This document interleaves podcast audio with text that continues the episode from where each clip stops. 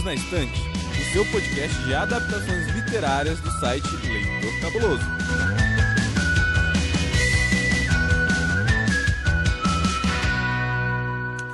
Olá, cabulosos e cabulosos! Sejam bem-vindos ao episódio número 60 do podcast Perdidos na Estante. Continuando no... Continuando o nosso arco sobre as obras do H.G. Wells, hoje falaremos sobre o filme A Ilha do Dr. Morro, de 1996. O filme é baseado no livro de mesmo nome e já foi tema do episódio número 59. Então, se você quiser ouvir, volte uma casa e dá o play antes de continuar com a gente aqui. Eu sou Domenica Mendes e continuam aqui comigo nessa empreitada para falar dessa obra e agora sofrer por causa desse filme. Perdidos nessa ilha do mal, que eu não sei se é a Ilha do Dr. Morro ou o filme, estão aqui os meus dois grandes amigos, o senhor Paulo Vinícius. Misericórdia. Eu sou Paulo Vinícius, já tenho que falar desse. Meu Deus do céu. Ai, ai, lá, vai, é, lá vou eu entrar no, no modo reclamando, é, resmungão, rabugento. E também para me aguentar, para me ajudar aqui, gente. Eu preciso de ajuda para aguentar o Paulo Vinícius e a raiva dele. Então eu pedi ajuda para um grande amigo que é o Capitão Ace Barros, lá do Multiverso X. Ace me ajuda. Saudações, ouvintes. Mais uma vez estamos aqui. Eu vou tentar te ajudar, também, mas tá difícil colaborar com esse filme. Não dá pra colaborar, com um filme, mas se dá pra aguentar o Paulo, já tá de bom tamanho. A gente trabalha com o que a gente tem. tudo bem, tudo bem. Então, ouvinte, prepara sua pipoca, fica confortável aí no sofá, respira fundo e bora pro episódio.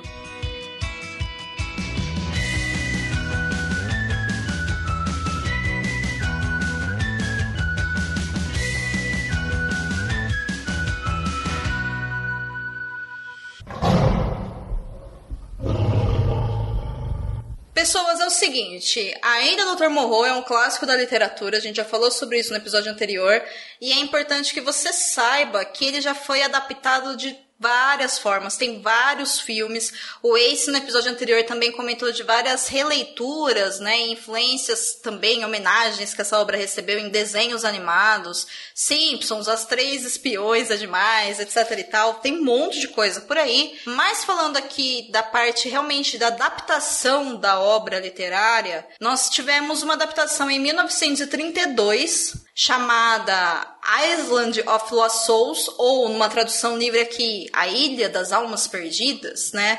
Depois, em 1959, nós tivemos uma nova adaptação que é o Terror is a Man, ou O Terror é o Homem, que também fala sobre o Dr. Morro.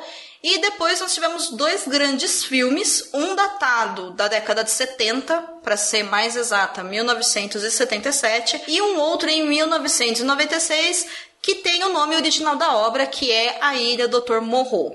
Além disso, também existem outras obras que vieram depois dessa obra de 96, inclusive uma outra obra que tem o um nome ruim pra caramba, na minha opinião, que foi lançada em 2004, que se chama a Casa da Dor do Dr. Morro. Gente, deve ser uma galhofa sem limites. deve ser pior que o filme de 96 pelo nome, né? Assim, a tradução aparentemente é da galera da Record, né, que traduziu Breaking Bad para Química do Mal, sabe? Assim, é nesse nível, imagino. Mas aqui a gente vai falar sobre o filme de 1996, que é o mais fácil de achar e ele também, em si, dentro da história do audiovisual, ele tem uma história bastante emblemática que talvez explique um pouco do porquê que ele é tão difícil de ser é, assistido, né? Mesmo hoje. Para você que tá pensando, hum, eu já ouvi falar de algum filme da Dr. Morro? Sim. Ali mais ou menos entre 98, 99, 2000, aí o Dr. Morro ele chegou a passar na tela quente da Rede Globo. Então, se você lembra de uma ilha com os monstros estranhos, uma história muito nada a ver, com umas explosões, um personagem esquisito do Marlon Brando, um cara bonitão e coisas e tal, é esse filme aí mesmo. É esse aí, mas a gente vai explicar um pouco do que aconteceu. Vai ser com spoilers, mas de qualquer forma, fica aqui o convite para que vocês assistam também o filme antes ou depois, porque o que a gente vai comentar pode aí interferir com as nossas opiniões, a experiência de vocês. Calma, Paulo, você vai aguentar. Para de gemer e nos conte o que, que acontece nesse filme, por favor. De uma maneira, Paulo, que as pessoas entendam, sem tanto ódio, por gentileza, se for possível. Fazer a sinopse disso, meu Deus do céu, lá vem. Não, tem. Alguns atores devem, devem ter aquele, aquele filme que ele se arrepende de ter feito. Certamente o Marlon Brando se arrependeu de ter feito isso. A Ilha do Dr. Morro, de 1996, é uma releitura um pouco mais modernizada, em que a gente tem o Prendick, ele é um náufrago que ele é colocado num navio, e ele acaba sendo salvo, tendo a vida dele salva pelo Montgomery, que parece ser um tipo de médico barra alguma coisa que é no filme. Então acontece do, do Prendick ser levado até a ilha, onde o Montgomery ele vai tentar dar um jeito de levar o Prendick de volta à civilização. Mas ao chegar lá, o Prendick ele acaba se envolvendo com os problemas internos da ilha, ele acaba se apaixonando por Aissa, a pequena jovem gatinha que tem lá misto de mulher com gato, com não sei mais o que né? E acaba tendo aventuras muito loucas. Eu gostei do final. É, porque o começo é um negócio e o final é o. Cara, o começo parece ser uma história de terror, suspense. Até a abertura tem um olho lá, não sei o que, um negócio assustador. E aí depois vira um filme do Michael Bay no final, com explosão, é. pessoas voando, bicho lá que a gente vai falar, parece um, um gangster saindo da máfia de da máfia colombiana, que tem uns caras lá com uma metralhadora. Eu falei, que porcaria é essa? O filme é bastante confuso mesmo. Parece que a gente tá pegando no pé, mas a gente não tá. Quer dizer, a gente tá, mas. É, digamos que ele fez por merecer. É uma obra realmente muito, muito complexa. Tanto que eu falei, né, no episódio anterior, que eu tinha muito medo desse filme. Quando passava o trailer dele na, na TV, gente, eu morria de medo. Eu falava, mas de jeito nenhum, por que, que esse cara foi parar nessa ilha? Por que, que ele não saiu de lá? Eu não quero ver isso, vai que eu fico presa lá também. O trailer dele é de um filme de terror. Você pode pensar que é uma questão de ficção científica, porque você associa a obra com a obra literária, da qual ele é baseado, mas ele tem uma pegada mesmo de terror. E a abertura desse filme, quando estão aparecendo os créditos da produção, direção, fotografia, arte, os atores e tal, gente, é um é uma coisa assustadora, dá medo pra caramba. Entendeu? Eu coloquei lá agora há pouco, dei o play, eu falei, ai meu Deus do céu, esse negócio não vai dar certo. Eu vou cancelar esse episódio, sabe? Mas eu fui até o final. E aí, quando eu terminei de assistir, o que eu pensei é, nossa, a Domênica do passado, aquela jovenzinha, aquela criança de maniasquinha, ela tinha uma sabedoria quando ela resolveu não assistir, porque ela tinha medo. E ela tava certa, mas ela tava sentindo medo do motivo errado. Porque o filme ele é confuso a gente vai explicar, a gente vai tentar entender também o porquê que ele ficou tão confuso, o resultado final. E para isso, eu peço que o nosso Capitão Ace nos explique algumas curiosidades que aconteceram durante a época da produção desse filme, porque ele foi um filme extremamente difícil de ser rodado, de ser editado, de ser montado e de ser lançado. Não é à toa que ele não deu certo. Ace, conta pra gente algumas curiosidades de bastidores, por gentileza. Como a Domênica falou, muita loucura aconteceu isso. E esse filme, a loucura é a palavra-chave. Guardem com vocês isso. Ele começa que ele teve problemas com o elenco, condições climáticas adversas e o orçamento que subia, descia, vocês têm isso para gastar, depois não, vocês estão fazendo gasto demais, atrapalhou o andamento do projeto, obviamente isso. Ele era um projeto do Richard Stanley e dele demorou quatro anos para deixar pronto, mas só que ele acabou se desentendendo com o estúdio e foi mandado embora da direção do filme no terceiro dia de produção. o cara levou quatro anos para deixar um filme pronto, para tentar sair o projeto, três dias gravando. Não, não, não dá para você ficar aqui não. Tchau, moço. Novamente, loucura volta à tona quando Val Kilmer, que interpreta o Montgomery no filme, ele descreveu a filmagem como louca. Marlon Brando ainda estava se recuperando do suicídio da filha, então ele estava no modo automático ali, ele estava cumprindo uma agenda.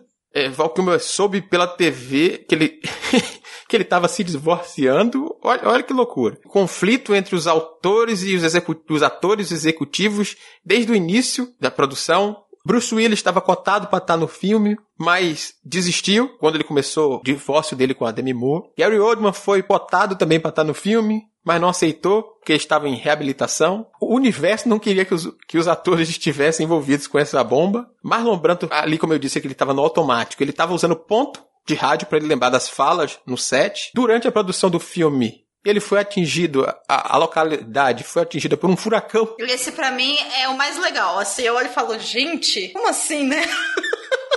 Como eu tô dizendo, o mundo não queria que esse filme saísse, mas insistiram e ele saiu. Aí a crítica não aceitou muito bem. O filme era muito curto também, a galera achou que uma hora e meia era esquisito. A versão do diretor, que deveria ser maior, tem 10 minutos a mais. Vai entender, né? em 2014, toda essa loucura deu origem a um documentário onde o diretor, Richard Stanley, lá, que é aquele que foi tirado do set com três dias, fala sobre tudo que ele pensou pro filme e não colocou em prática, e também sobre algumas loucuras que aconteceram durante as filmagens. O documentário conta com a participação de alguns atores e atrizes que estavam no elenco. Ou seja, realmente, loucura é a melhor palavra para definir esse filme. Vocês conheceram a pessoa, mas o, o Douglas é o cara que faz o professor Lupin no Harry Potter. Sim, eu sim, acho, reconheci de cara. Eu acho que ele deve, deve lembrar assim, cara, começo de carreira. Nunca mais vou fazer uma porcaria dessa que eu não vi que era uma bomba. O Montgomery está falando? É, o Montgomery não, é o professor. O, é o, não, não, é o. Não, o Douglas. O Douglas. Que é o. O Prende. Ah, e gente, eu bati o olho naquele cara, eu fiquei, eu conheço esse cara de algum lugar, mas eu não associei que era o Lupin. Eu fiquei igual você, Dudu. Ah, eu já não, eu olhei e disse, Ih, o, é o Lupin, que, que coisa engraçada que depois ele vai ser um homem animal de qualquer jeito. a ironia, né, da carreira do, dos atores de Hollywood. Todo mundo tem uns boletos para pagar, enfim. Mas no meio de toda essa loucura, eu acho que a gente tendo uma ideia do que aconteceu, é, não é de se estranhar que esse filme ele é considerado um dos maiores fracassos da história de Hollywood. Ele contou no final com um orçamento de 40 milhões de dólares, para vocês terem uma ideia, e ele não chegou a faturar no final 50 milhões. Ou seja, Malemar pagou as contas. E a crítica não gostou, até hoje a gente assiste, a gente não gosta, porque ele é confuso, mas quando a gente começa a entender o que existe por trás da produção no meio disso tudo, talvez fique um pouco mais lógico a loucura que acabou gerando esse filme, se for para pensar. Pelo menos eu conhecendo um pouquinho da história dele, eu olhei e falei, ah, entendi agora. Segundo o Richard, essa obra é uma das obras favoritas dele, ele quando ele era criancinha, então ele tinha um carinho muito grande. Então, assim, ele fez mais ou menos o que o, o Peter Jackson fez com O Senhor dos Anéis, só que ele mirou em Senhor dos Anéis e ele caiu no Hobbit. Você sabia que tem livros, filmes, boxes, séries e todo um maravilhoso mundo de literatura? Você pode encontrá-los no Perdidos na Estante. Vamos começar por uma coisa que assim é um tópico bem curtinho, que é quais são as principais semelhanças que vocês notaram no filme de 1996 com a obra original. O nome, o nome é igual. É, então, é, o nome é, é igual. Parte da estrutura, talvez, assim. Mas tem uma mudança no meio que já quebra esse ritmo da semelhança estrutural. O plot inicial é o mesmo, o resgate de um náufrago que vai para essa ilha, ele é resgatado também pelo Montgomery, e isso é igual. E depois a gente vai ter algumas modificações totalmente loucas da cabeça do diretor. Mas é, é muito difícil apontar as semelhanças, porque fica tão escondido pela maluquice que se sobressai que mal e mal são parte do enredo na estrutura básica. É, existe um doutor que trabalha com manipulação de animais numa ilha, isso é igual, mas a forma se adequa ao tempo. A gente vai ter a morte de tal personagem modificando o funcionamento da própria ilha, só que acontece muito mais doideiras por aqui. E é isso, eu acho que o enredo básico tá ali, muito parecido, mas da forma como ele é executado é, é bem diferente.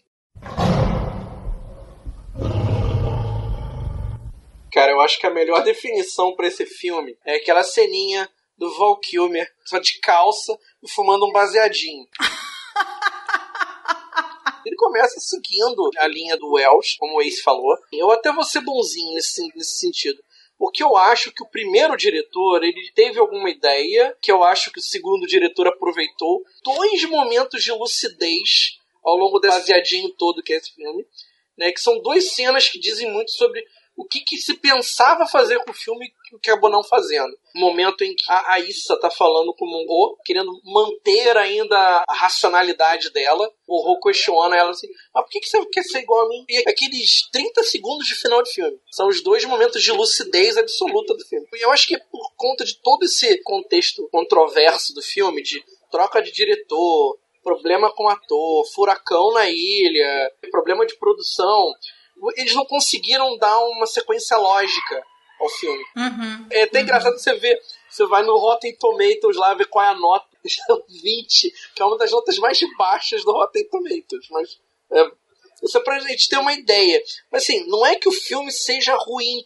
O filme ele não é a produção dele não é, não é ruim. A montagem dele é, é, ruim. A gente vê os animais, a gente até tenta relevar um pouco, que realmente parecem uns bagulhos saindo do planeta dos macacos, né? Os homens animais do filme. Olha, eu achei a maquiagem do filme muito Sim. boa. Sim. Principalmente dos personagens que a gente vê sempre, né? É. O, o Homem Hiena, por exemplo, a maquiagem dele é melhor Sim. do que a maquiagem do, do Cats, que saiu em é, 2019. É, é. Não, é qualquer coisa melhor. E a gente tá falando de uma obra de 1996 que só teve 40 milhões de orçamento total. A produção do filme é redondinha. O problema foi como que eu vou transformar esse roteiro num negócio que as pessoas possam compreender eu acho que esse foi o desafio deles. E como tiveram dois diretores, cada um teve uma visão do filme. Eu acho que o primeiro uhum. diretor, ele tinha uma visão filosófica da coisa. Tanto que o filme ele tem uhum. um ritmo calmo, é, compassado no começo. Depois vira um filme de ação totalmente bizarro. Lá, pra metade, lá da metade pra frente.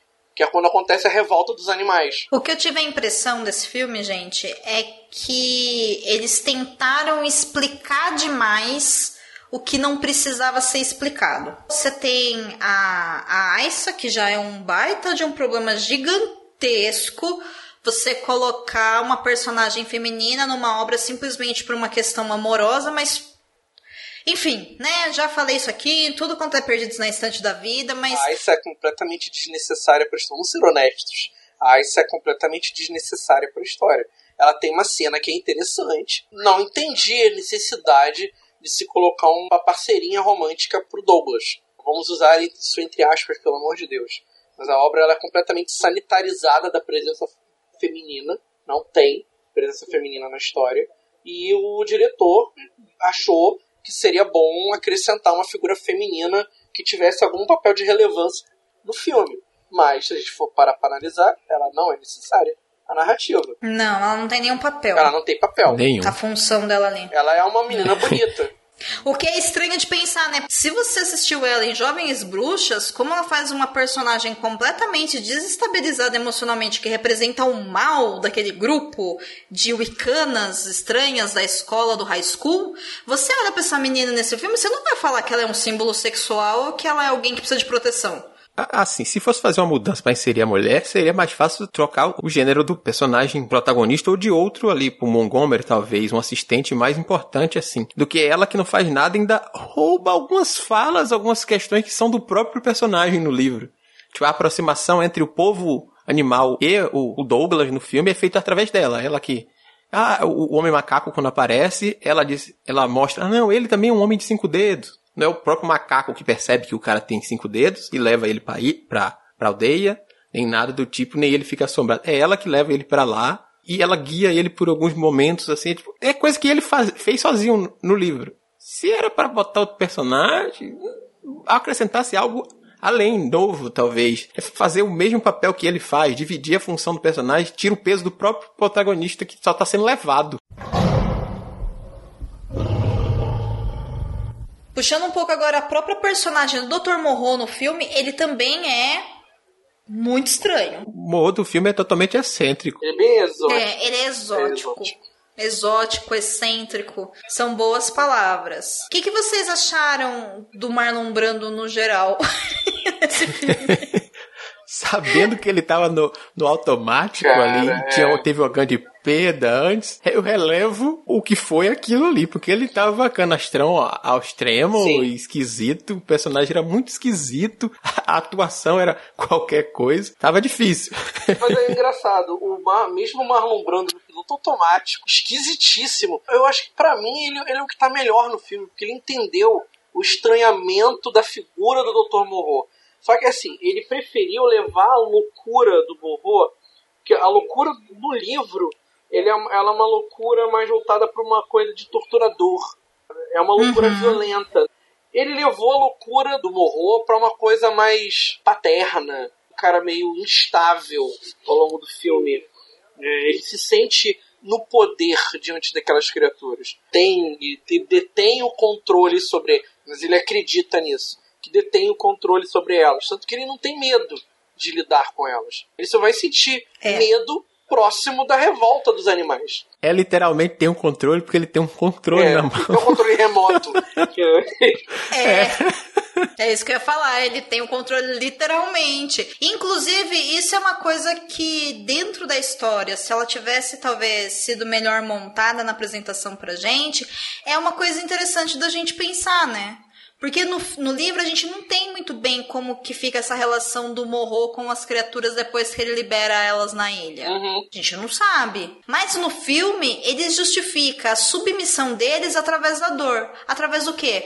De um implante de alguma coisa que provoca dor nos animais e que quem controla é o morro. Então não fica margem para nenhuma interpretação de ah, se ele é bom ou se ele é ruim. Ele é ruim. Ele mantém o poder através da dor, né? A submissão. A lei está na dor. Eu achei isso, assim, bem legal, assim, a forma como, como eles colocaram nessa nova roupagem. A cena mais simbólica de como que é a figura do Morro no filme, quando ele reúne todos os homens animais para tentar descobrir quem foi que quebrou o pescoço do coelho. Como é que é o posicionamento de câmera? Ele tá num trono com uma roupa absolutamente bizarra. Ele bota uma tinta branca na cara. Eu não entendi até agora por que, que ele botou uma tinta branca na cara. Ele fala que ele tem uma doença que não deixa ele tomar sol direito, ah, ele é sensível ao sol. É, Ali é excesso é. de protetor solar, Nossa aquilo na cara dele. Senhora, cara. pra mim é um souvenir, mas é, tudo bem. Então, eu, pra mim é tão bizarro aquilo que eu não consegui entender aquilo como um protetor solar na cara. É mais, ok, pelo menos uma tinta branca na cara. Aí ele tá. É, é, ele tá de luva também por isso. É, Nossa, esquisito demais, é a representação é muito esquisita. Aquilo. Aí tem os, o Montgomery e o Douglas do lado dele, tem aquele cachorro também do lado dele, e os animais como se fossem os, os, os camponeses do reino dele. Né? Ele, se, ele se coloca como governante, quase como um deus absoluto dentro daquela ilha. E nesse ponto, eu acho que o, o Marlon Brando compreendeu bem papel. Ele, ele foi bem coerente com o papel que ele se. É bem diferente do Douglas e do Montgomery, que mudam radicalmente de postura. Mas por que que você acha que o Morro ele interpretou essa cena bem e ele entendeu esse personagem? O Brando entendeu o personagem? Ele levou a questão da loucura do Morro para uma coisa mais paternal, mas ao mesmo tempo de, de ter uma postura de poder em relação ao, ao, a, àqueles que o seguem ao redor. Né? Ele, ele demonstra isso em várias cenas no filme. Na maneira como ele lida com a Issa, naquela conversa, naquela cena do piano também. Ele também tem uma postura bem paternalista em relação. A, apesar dele, dele entender que ele está num momento meio arriscado, mas ele ainda tenta se comportar como alguém que está acima dos outros. Então ele leva a loucura para esse lado.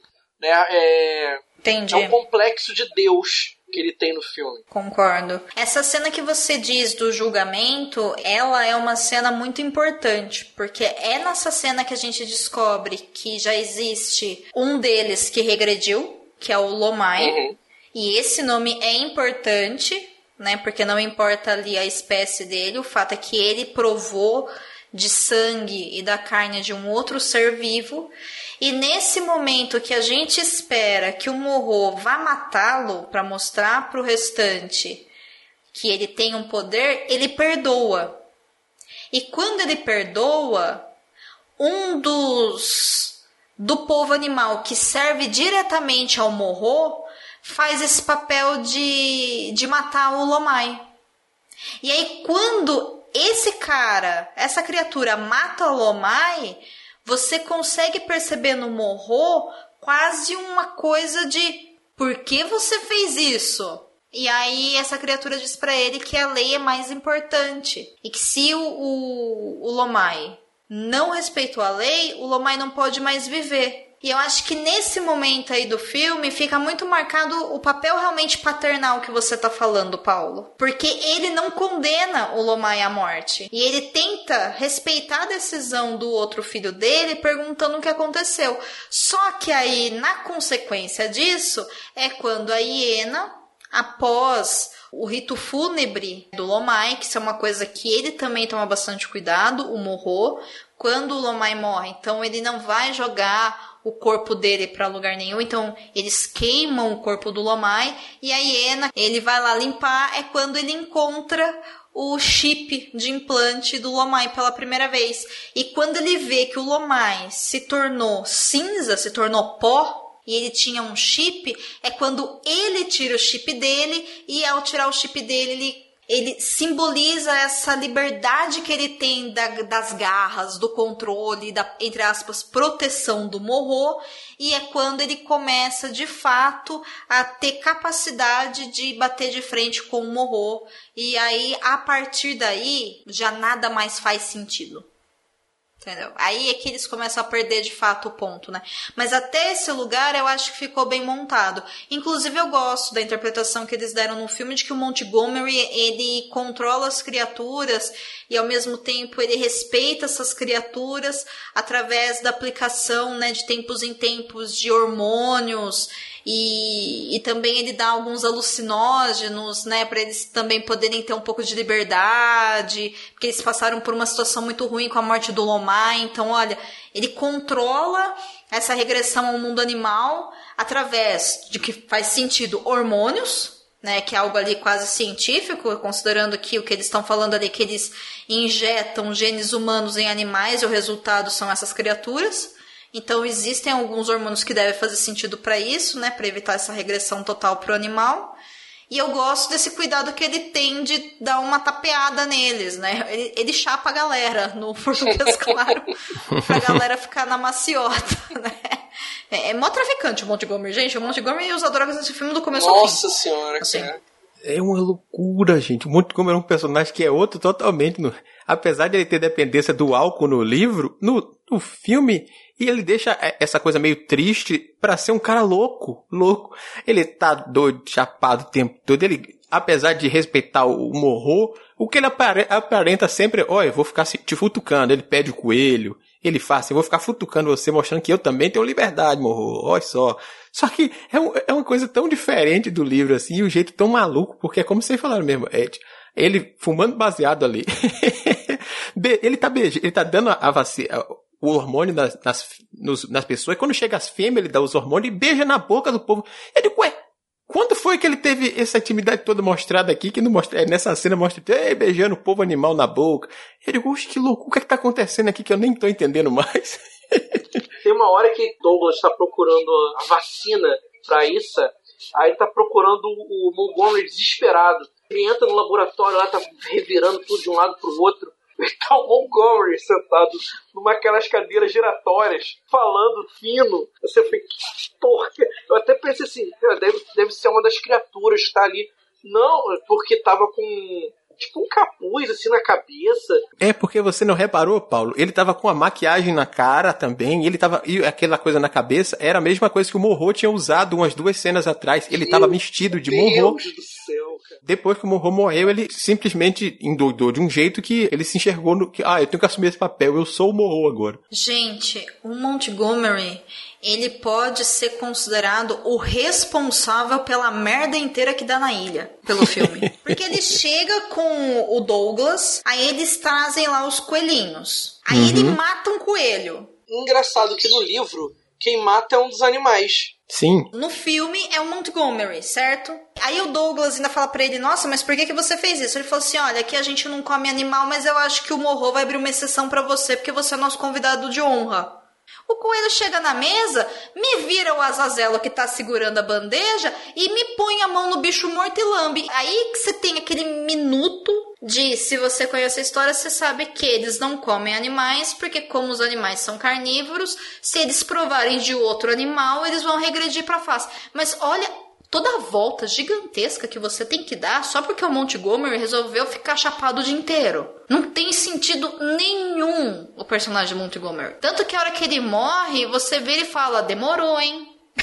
é a única morte que o Azazelo faz que faz sentido, né? Eu fiquei com mais dó do, do Azazelo matar o Lomai do que matar o Montgomery, sabe? O filme tem essa montagem esquisita que você para aí pra ver que a gente pensa no, no Lomai, mas no momento que o próprio Lomai tá bebendo água, tem o coelho lá pendurado, coelho de pelúcia, é horroroso. Dá pra ver que é uma pelúcia de coelho. Oh meu Deus, que cena feia quando a menina vê o coelho pendurado assim. É uma pelúcia, é evidente. A hiena tá nessa cena de algum lado de longe que ela olha os dois humanos indo pra um lado, ela vê o Lomai correr e, e faz assim, opa, tal qual no livro deixa entender que a hiena também já tinha provado de sangue, aí não mostra. A hiena fica menos dissimulada até no, no filme. No livro ela é muito dissimulada. Tanto que na, na hora de caçar a própria coisa que não acontece aí, de caçar o Lomai, o Lomai vai fingir que vai atacar e ele é morto ali. Não tem uma cena da perseguição. Vai mostrar que os outros animais também tinham instinto. No livro mostra isso. Que a hiena tá, ah não, vou fazer isso porque ó, é para cumprir a lei. Mentira, ela tá doida pra matar. E é ela que mata o Lomai. Na, que, opa, para aí, ela sai com a boca de sangue. E aí o, o Prendick no, no livro fica desconfiado da hiena. Opa, não posso confiar não, porque eu acho que foi a hiena que estava por trás disso e eu julguei o cara errado. No filme não dá a entender isso. Dá a entender que a hiena, ela percebe um, uma outra coisa ela não, não foi responsável por limpar o negócio, ela foi atrás porque era curiosa demais, aí descobriu, aí começa a se mexer, aí vira uma loucura no filme que eu disse, oxe, vai ter uma revolução dos bichos aqui agora também no meio? Ué, peraí, gente, é outro filme isso aqui, que loucura é isso aqui, gente, peraí, outro livro, outra história, não mistura tudo não, gente, não faz uma loucura de animal querendo fazer, formar uma sociedade, não, calma, calma, gente, tá indo pra um lado todo aleatório aqui, calma. Pra mim, a Iena ela só tem uma cena que, que ela é muito boa, que é o momento que ela vai enfrentar o Morro, que aí ele tenta provocar dor e não consegue, porque eles estão sem os implantes. E aí a Iena pergunta pro Morro, pai, se não houver dor, não haverá mais lei? E aí o Morro responde para ela, sempre haverá lei. E aí depois, né, eles matam o Morro. Eu acho que esse diálogo é tão importante e ele poderia ter sido aproveitado de tantas maneiras dentro desse filme, mas é mais uma das cenas boas que fica solta ali no meio de um monte de cena que não tem sentido nenhum, que fica boiando ali e que se perde, porque logo na sequência o Morro morre e vira essa loucura toda aí, Michael Bay, os bichos tudo, e o Douglas que não sabe o que tá fazendo e o Montgomery que resolve pro céu de cachorro e aí vai lá o Azazel e mata ele. Em poucas palavras pra gente fechar, porque eu acho que ficou muito claro, né, que esse filme não faz sentido nenhum. Sabe quando a gente fala que de 2018 até onde a gente tá hoje, que é o começo de maio de 2020, o Brasil é aquele quadrinho da turma da Mônica, que tá todo mundo correndo e gritando: O que está acontecendo? O que está acontecendo? Eu não sei, eu não sei. A Ilha do Dr. Morro de 1996 é a versão filme desse quadrinho. Entendeu? o que está acontecendo, eu não sei, eu não sei. É isso. Não tem outra explicação. Aí a gente descobre que os bichos têm superpoderes mais lá no final. Aquela ceninha da luta da Aissa com o cachorro. Aí você descobre que eles são capazes de dar saltos gigantescos. Ah, mas eu acho que é porque ela é um gato, né? Não, mas, gato mas ele mesmo. também. Ele dá um saltão também. Ah, aí é porque tava com o cabo liberado lá no cenário. É só o por que não? Vamos nessa. Eu já a tá maluco assim. é. mesmo? Vambora. Vambora. Abraça logo. Ei, você quer encontrar um mundo secreto de adaptações literárias? Sim, mas onde? Perdidos na estante Maravilhoso, gente. Então é isso. Chegamos ao final de mais um episódio.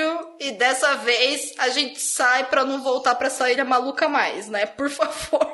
Por favor. Pelo amor de Deus, cara.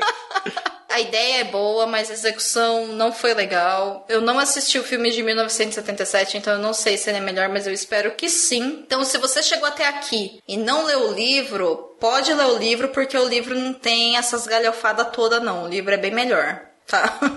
E antes da gente encerrar, eu agradeço a participação de mais uma vez do meu querido amigo Paulo Vinícius. membro aqui do Perdidos na Instante. Muito obrigada, Paulo, por ter trazido todo o seu rancor e a sua rabugice aqui para esse episódio. Esse era digno. Além de vocês me encontrarem por aqui, eu sou editor do blog Ficções Humanas, ou pelo Facebook, que é o www.facebook.com barra ficções humanas. Em breve eu vou sair desse troço de Facebook, cara.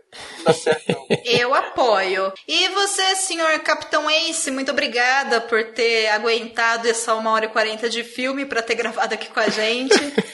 Desculpa, tá? A culpa não foi minha, eu não sabia que era tão ruim assim, mas valeu a experiência, valeu as risadas.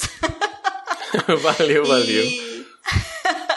Deixa suas redes sociais pro pessoal também, por favor. Muito bem, gente. Se você quiser acompanhar o trabalho do Multiverso X, nas redes sociais você encontra a gente como arroba Multiverso X. Se você procurar nos seus agregadores no Spotify por, por Multiverso X, você encontra a gente por lá e vai ouvir episódios sobre livros, séries e jogos também, e outros universos da cultura pop. E também, de forma escrita, você encontra alguns produtos da gente lá, né? Algumas produções em texto no multiversox.com.br. Muito bem, eu sou Domenica Mendes. Vocês me encontram lá no Twitter e no Instagram por arroba Domenica Mendes. Também estou lá no podcast delas, organizando a rede, produzindo podcast, produzindo Estúdio 31. Então peço que vocês sigam também, conheçam o projeto. É um projeto muito legal. É um projeto para fomentar a maior participação de mulheres na mídia podcast. Então segue o Twitter, não uso o Facebook, mas se quiser seguir o Instagram também, arroba o podcast é delas. E vocês ficam sabendo de tudo por lá, além de ter acesso a vários podcasts sobre temas variados, todos eles produzidos e apresentados por mulheres. A você, ouvinte, muito obrigada pelo seu download. Desculpa a loucura desse episódio, mas é porque o filme também é louco. Eu só espero que a nossa nota no do episódio de 1 a 5 não seja 2, igual o proporcional do filme. que a, que a minha edição seja digna, né, de pelo menos oferecer um 3 ou um 4. Mas muito obrigada pela paciência, muito obrigada pela companhia, muito obrigada pelo seu download. Se você gosta dos nossos episódios no Perdidos na Estante, por favor, indica o nosso podcast para que outras pessoas também conheçam. Se você nos ouve pelo Spotify, é só clicar lá no coraçãozinho para seguir. Mas se você utiliza algum outro agregador de podcast, não esquece de assinar o nosso feed, porque isso garante que você receberá todos os episódios lançados no feed do Perdidos na Estante diretamente no seu celular sem custo nenhum e sem você precisar ficar se preocupando quando sai um episódio novo ou não. A gente está lá no site leitorcabuloso.com.br, acessa lá para você encontrar várias outras resenhas e outros podcasts e também para você comentar nesse episódio número 60 sobre o que você, ouvinte corajoso e corajosa, achou dessa baguncinha muito louca do looping em A N Dr. Morro. Por favor, gente, a gente exagerou? Eu acho que não, mas assim, comentem o que, que vocês acharam também desse filme, se vocês, assim como eu, também morriam de medo dele e depois percebeu que não deveria ter assistido mesmo, porque, né, tem outras coisas pra gente assistir, mas vale a pena. Vai então até o site, comenta lá. Nas redes sociais nós estamos como arroba leitor cabuloso. O nosso catarse é catarse.me barra leitor underline cabuloso. Ou se você puder contribuir com o nosso projeto através do PicPay, é arroba leitor cabuloso. No próximo bloco, recados e comentários sobre o episódio 59. E na quinta-feira que vem nós continuamos com o arco das obras do H.G. Wells, uma obra nova, e nós vamos falar então sobre o livro O Homem Invisível.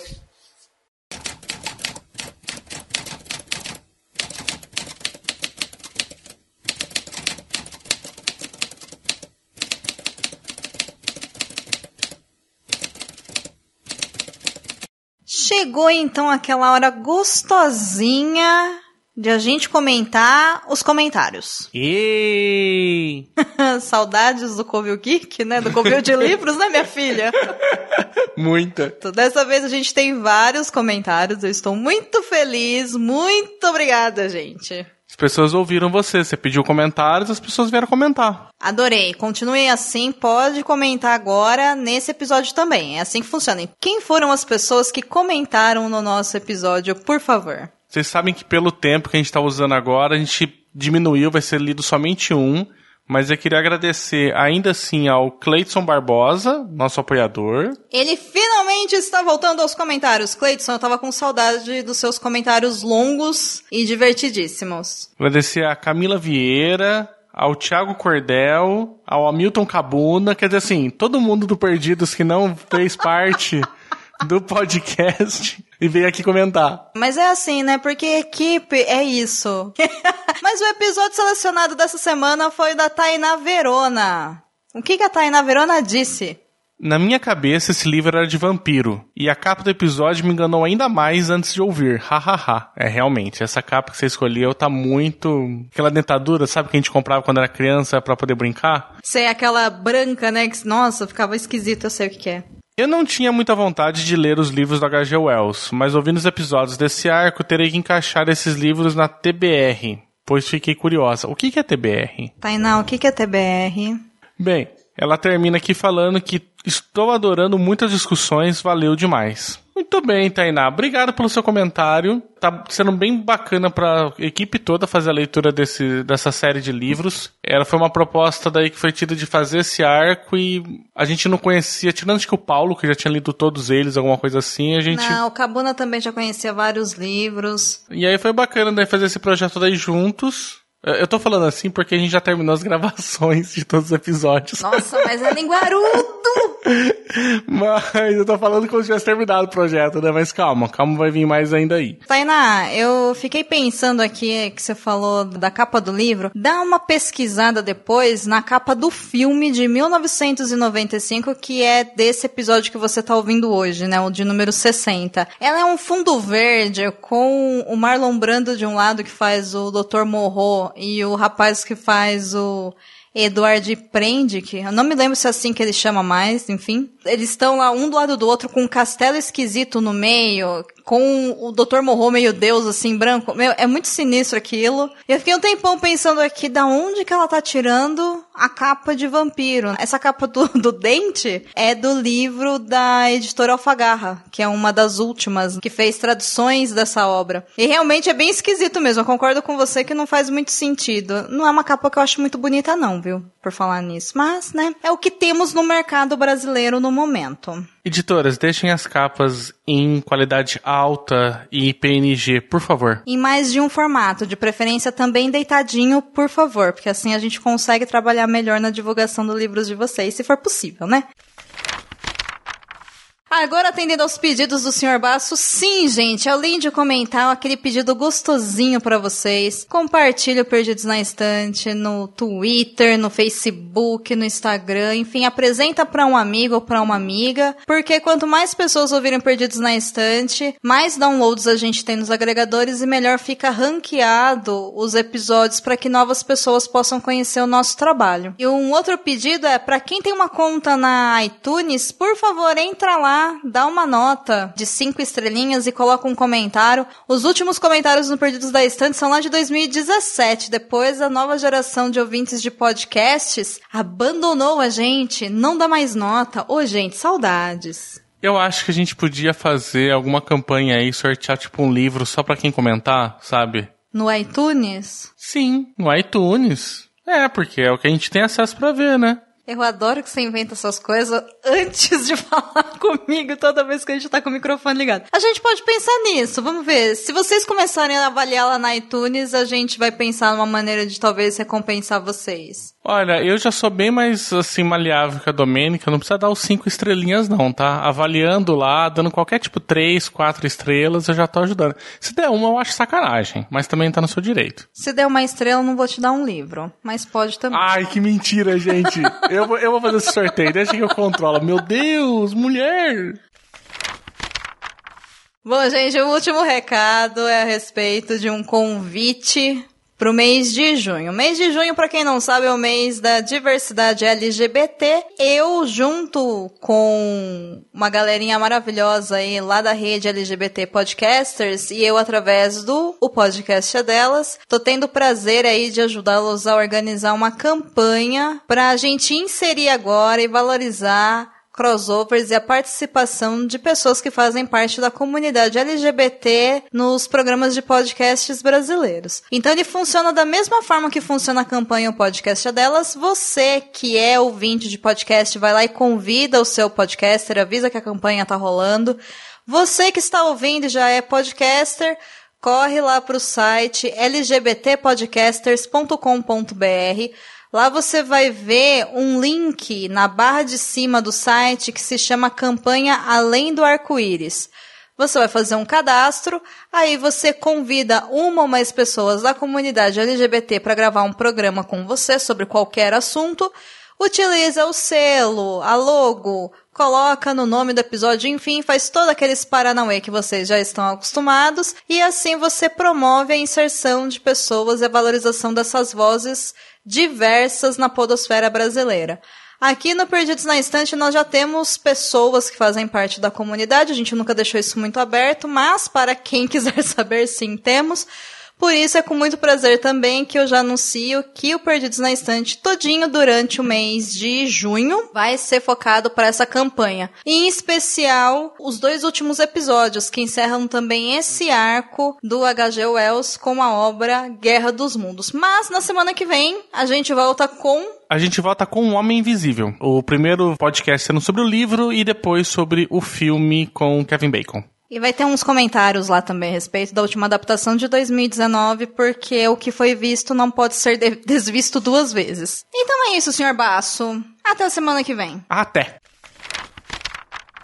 Você ouviu o episódio 60 de Perdidos na Estante, A Ilha do Dr. Morro, versão filme.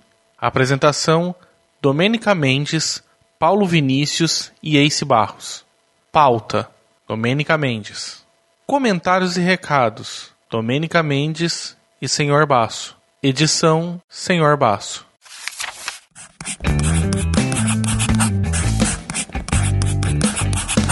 Esse podcast faz parte do site Leitor Cabuloso. Conheça nossos conteúdos em www.leitorcabuloso.com.br.